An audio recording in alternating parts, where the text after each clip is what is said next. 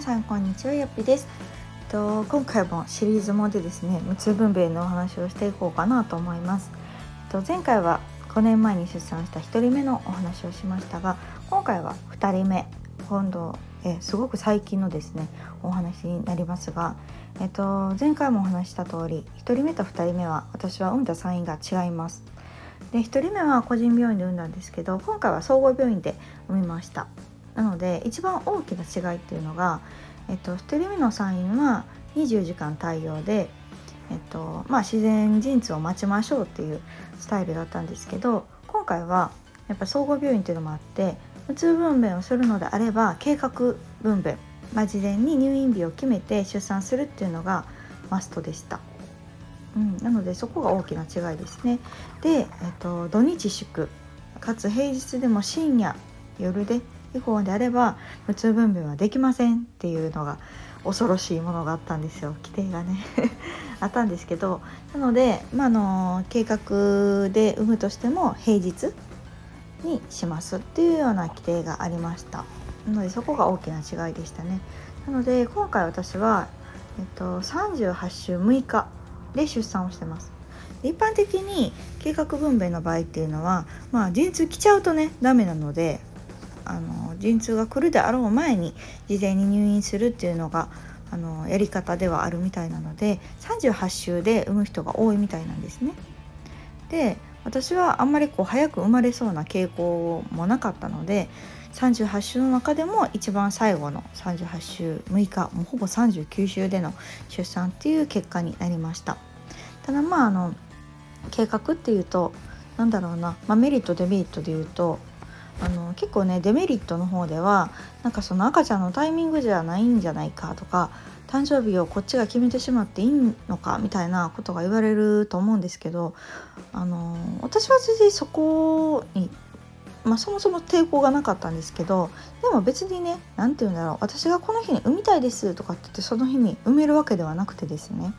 あのもう生産期に入ると毎週週に1回妊婦検診があるのでその妊婦検診の様子を見ながら先生が決めるんですね。なので、まあ、もちろん病院の都合もあるでしょうし、まあ、こちらの都合も聞いてはくれるのかもしれないけれども私の場合はその週に1回の検診を見ながら私のお産の進み具合とか赤ちゃんの状態ですよね子宮口がどれぐらい開いてるとか赤ちゃんが降りてきてるかどうかとかなんかそういうところを参考に決めてもらって私はその38週の6日の出産というのが決まりました。なので別にその日の出産日をなんかうん決めるっていうよりも赤ちゃんの状態で決まるっていうようなイメージかな、うん、なのでなんかもしそこに抵抗を感じている人がいれば、うん、なんかそうでもないよっていうのをお伝えしたいかなと思います。でそれよりもですね私はメリットの方ががぜ多くてっていうのもまあこれは2人目やからっていうのもあると思うんですけどやっぱりね上の子がいるとその突然ねもし例えば子供と2人っきりの時に陣痛が来たとか破水しちゃったとかなるともうパニックになるなと思ったんですよね。で私は1人目もあの予定日超過で入院からスタートしてるのでその陣痛からスタートとか破水からスタートっていうのを体験してないんですよね。うん。なのでやっぱり入院したいなっていう気持ちもあったしなんかその子供とね2人っきりの時になったらどうしようとか、うん、あとはその、うん、上の子の保育園のこともそうだしあと今回夫が育休を取ってくれるっていうのもあったのでその辺のスケジュール調整もやっぱりしやすかったんですよね。うん、その入院日が決まってたら育休もその日から取ればいいし保育園も要は保育園っていうかちゃんと子供とバイバイして入院したかったんですよね。急に生き別れみたいになったらなんか子供もなんか受け入れんのかなとかっていうのを思ったのもあったのでなんか私は入院の日の朝保育園に送ってその前かなあそうそうその前の日にちゃんとお話をしてお母さんは明日赤ちゃんを産むために病院入院してくるからねで何日間かはその病院にいないといけないからそれまではパパと頑張ってねみたいなお話を前日にしたんですね。であの息子はしくしく泣いてましたけどでもちゃんとこう心の整理をつけてで次の日保育園に送ってから私は入院っていうことができたのでそれも良かったなと思うしそう夫の育休の調整もすごく良かったしやっぱりこう突然ね病院に駆け込むっていう不安よりもやっぱりこうまるで旅行に行くかのように荷物をまとめてじゃあ産んできますみたいな感じで病院に行けたのも私はすごく良かったんですよ。なのであの計画分娩にして結果的に良かったなと思っています。うん、で、まあ、まずそこが大きな違いですね。ただリスクとしてはその24時間対応してくれてるわけじゃないので土日祝ましてや深夜平日でも深夜とかに陣痛が来ちゃったりすると麻酔できないわけですよ。なので入院日まではビクビクしてました それはちょっとねあのー、うん賭けやなっていう部分はありますね、うん、その入院日までにもし何かあったらっていうところはもう諦めとしゃあないので、まあ、そこはちょっと覚悟の上ででもサインねそういう病院が最近は多いかなと思いますやっぱりバンパワーもいるし人手がいないとねなかなか無痛分娩っていうのは難しかったりすると思うので、まあ、そこへのちょっと賭けはありますけれども、まあ、無事私は産むことができたのであのそこは知っておいた方がいいかなと思います。はい、でそうそう今回の出産に関してはそんな感じで、まあ、予定通り前日に朝から入院をして、えっと、次の日のお昼夕方までにはもう産みましたね。今日流れでしたが、えっと、前回第1回目の無痛分娩のお話をした時に言ったんですけどその麻酔を入れるタイミングっていうのが産院によって違うんですね。で1人目のところは子宮口が5センチ開いたタイミングでっていうところだったんですけど、まあ、結果的に私は耐えれず3センチで入れてもらったっていうお話をしましたがもうそこがね私はトラウマやったんですよね。めっちゃ気になるポイントで前みたいに5センチ開くまで無理って言われたらどうしようっていうところがあったから今回の社員では早めに聞きました。あのここって麻酔どのタイミングで入れてくれます？っていうのを聞いたら今回の病院はですねあもう痛みを感じた時点で入れますよって言ってくれたんですねもうそれが私としては最高での条件で前みたいにやっぱりもしかしたら今回もね計算部とはいえ子宮口が開きにくいかもしれないしっていうのがあったからなるべく早いタイミングで私は麻酔をしてほしかったんですよ。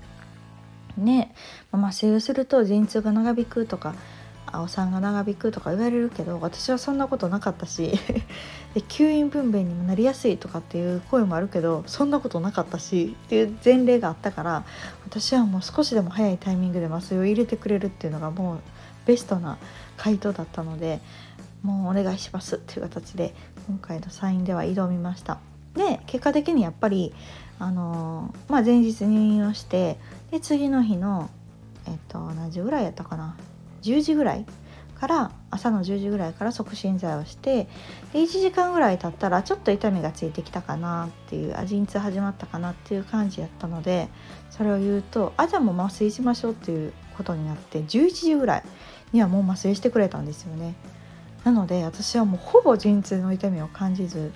マックスが10やとしたら2以下ぐらい。1か2あちょっと生理痛ぐらいかな。の痛みで麻酔をしてくれたのでそっからはね本当にゼロになりました。痛みが。うん、でもうそうなってくるとやっぱりまた陣痛の痛みを感じないわけですよ。でそっからただただそのお産が進むのを待つ。子宮口が開くのを待つっていう時間で。で結果的に言うとそうそう今回もね麻酔入れてから4時間ぐらいで生まれたんですよ。なんかあの麻酔入れるタイミングがね早かったら長引くってだからほんまなんていうのをもうますます感じてます。うんなんか耐えてても一緒ちゃう？みたいな ことを私は2回経験して思ってますが私は今回だからね子宮口も全然開いてなかったんですよ。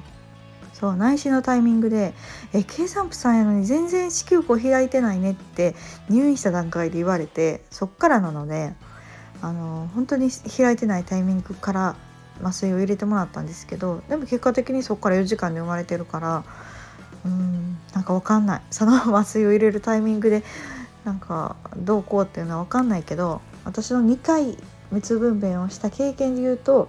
えタイミング待つ必要ある？って思ってます。うん、なので、まあ、今回もそうやってスムーズに生まれてくれたのと前回と違ってその陣痛っていうのをほぼ全くと言っていいほど経験してないので筋肉痛もゼロでしたね。うん、でかつ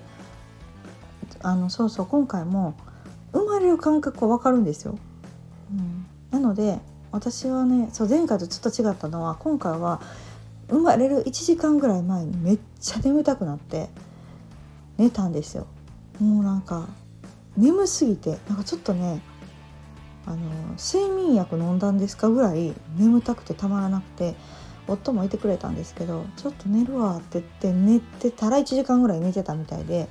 そしたらなんかねカコーンってめっちゃ不思議なんですけどお腹がなんかねロックオンされた感覚あのあ赤ちゃん生まれるわっていうのを思ったんですよね。で助産師さんに「なんかまた生まれそうな気がします」って言うと全開やったんですよ子宮口が。でちなみにその私が強烈に眠くなった1時間前っていうのは子宮口3センチでした。なので私がその寝てた1時間で3センチから全開まで行ったんですね。めっちゃ不思議じゃないですか。これはもう私はもう全身全霊でリラックスしたリラックスした効果やと思ってます。なのであもう生まれるわと思ってそっからもうお産の準備にかかってで今回も息む感覚も分かるし何やらもうしっかりこう生まれる生まれる時の痛さ陣痛の痛さじゃなくって赤ちゃんが出てくる痛さっていうのはちゃんと感じれてるので今回もそのあ今赤ちゃんがこの辺通ってるな参道通ってるなとかあ酸素ちゃんとこうやって送ってあげなあかんな呼吸こうしなあかんなっていうのもめちゃくちゃ冷静にすることができました。うん、でかつこうねうん、よくスピード出産イコール安産やねって言われるがちやと思うんですけど私はちょっとそうは感じてなくて結構スピード出産ってこう体に負担がかかったりするから結構こう母体ダメージがひどいって言われるんですよね。なので私はそこのいざ産むっていう時に時間をかけたいなと思ってっていうのも永遠切開をしたくなかったんですね。こう避けたりするのも嫌やしなるべくなら切ってほしくないなっていうのがあったからそこは時間をかけてゆっくり産みたいなっていうのがあったのでもうなんか生まれます前回ですってなった後も助産師さんにちょっとゆっくり冷静にいきましょうっていうのも言ってあのちょっと時間をかけました。って言っても多分ね10分15分ですよ。15分ぐらいで生まれたかな、うん、とは思いますがそれでもすごくこう冷静に産めたのが良かったなと思います。うん、でもちろんこう生まれてくる瞬間っていうのも見ることができたしもう涙ポロポロです。1人目の時はもう大号泣したんですよね。感動しすぎたのとちょっとよかったと安心感から大号泣したんですけど今回は、まあ、もうちょっと落ち着いてられてああよかったっていうのとあもう無事に埋めたっていう安心感。で、まあ、ポロポロと涙が出ましたけどうんあのー、本当にこう痛分娩は愛情を感じないとかいう人がいるかもしれないけどそんなことないですよ産み方っていうよりもやっぱりその間のね10ヶ月は妊娠期間お腹で子を守るってどれだけの、ね、労力と負担と神経がいったかと思うと本当にこう産み方なんてどうでもよくってあの無事に生まれてきてくれたらそれが一番なんですよね。なので私はすごく感動したし夫もあの今回ねコロナがあったんですけど立ち会いを許可してもらうことができてすごく感動してました。うん、なのであの今回もすごくこういいお産というか全く痛みを感じずこんなにも冷静に感動できるお産があるのかと思うぐらいスムーズに産むことができましたね。うん、でちなみにあの出産した後ってね処置があるんですよねあと処置胎盤出したりとかあのいろいろあるんですけどあとうん陣痛中も導入してもらったりとかっていうのも麻酔のおかげで全く痛くないっていうのはこれもまたメリットです。うん、で1人目に比べて今回は産後の回復がより早かった。うん、全然痛みがなかったっていうのもあるから次の日からもスタスタ歩けたしあの前はその遠因切開の痛みが痛すぎてもうどうにもこうにもやったんですけど今回はそれもなくあと高陣痛なんか2人目以降 K さんさんは高陣痛がひどいって聞いてたんですけどそれも私はね全くなかったですね。これはちょっと無痛分娩関係ないかもしれないんですけど体質かもしれないけど私はそれもなかったのであの今回本当にねびっくりするぐらいえ子供産んだんと思うぐらいめちゃめちゃあの回復が早かったです。なので、まあ、その辺りもすごく大きなメリットかなと感じてます。ぱりこう出産ってねゴールではなくてそこから子育てがスタートするしあのもう一つちょっと余談ですけど1人目は母子同室だったんですけど今回は母子別室だったんですね。なのでそれも良かったです。1人目はねあの子育てになれるためにいいと思ってあえて母子同室を進んで選んだんですけど今回はあえて別室にしました、うん、もうなんか嫌でもね子育てしなあかんのは分かってるしちょっとでも入院期間中にこう体力を温存しておきたかったのであの母子別室にしてもらって入院期間中は本当にゆっくりさせてもらいました。なので、まあ、そういう細かいところも含めてあの産院選びって大事やなっていうのを改めて感じています。で今回1人目と2人目でねあの違う病院で無痛分娩を経験しましたけれどもやっぱり病院が違えば体制も違うしやり方っていうのも全然違ったのですごくあの良かったなと思ってます。あの勉強になったなと思うしあのこうやってね話すこともできたしうんで結果的にやっぱり無痛分娩は最高やったなっていうのは私は思っているのでもしあの今無痛分娩しようかなって悩んでたりとか不安を抱えてる方がいればまあ一つの例としてねあのこの話が役に立ったらいいかなと思っております。というわけであの簡単にはなりましたが2人目の出産レポというか出産話についてお話をさせていただきましたもっともっと細かいことについてはもうちょっと落ち着いたらブログの方でも書いていきたいなと思ってるのでそちらは書けたらまた見てもらえたらと思いますというわけで長くなりましたね。普通分娩について第4回にわたってお話をさせていただきました。またあのちょっと今回サインが違ったところもあってサインの選び方無痛分娩にしても才能選び方ってすごく大事やなと思ったのでその辺りのことについてもお話もしくはブログに書いていけたらいいかなと思っております。はい。というわけで今回はすごく最近のお話2人目の無痛分娩のお話をさせていただきました。ではまた次回の放送をお楽しみに。さようなら。